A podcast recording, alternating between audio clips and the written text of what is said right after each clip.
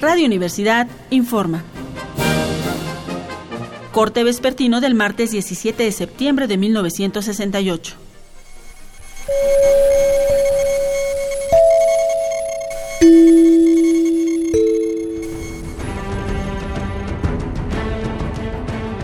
Muy buenas tardes.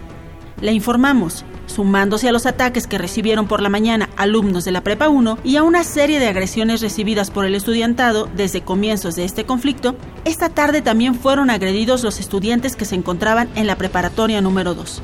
Ellos pertenecían a las facultades de Economía, Derecho, Medicina, Ciencias y Artes Plásticas. Además, un estudiante fue herido de bala en una pierna y fue golpeado el representante de Economía en el Consejo Nacional de Huelga.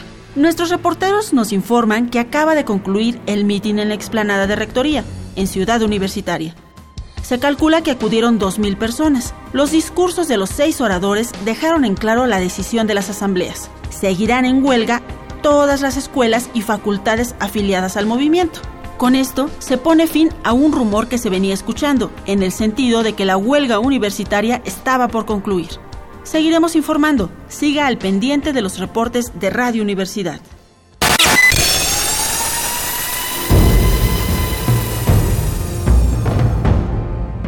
M68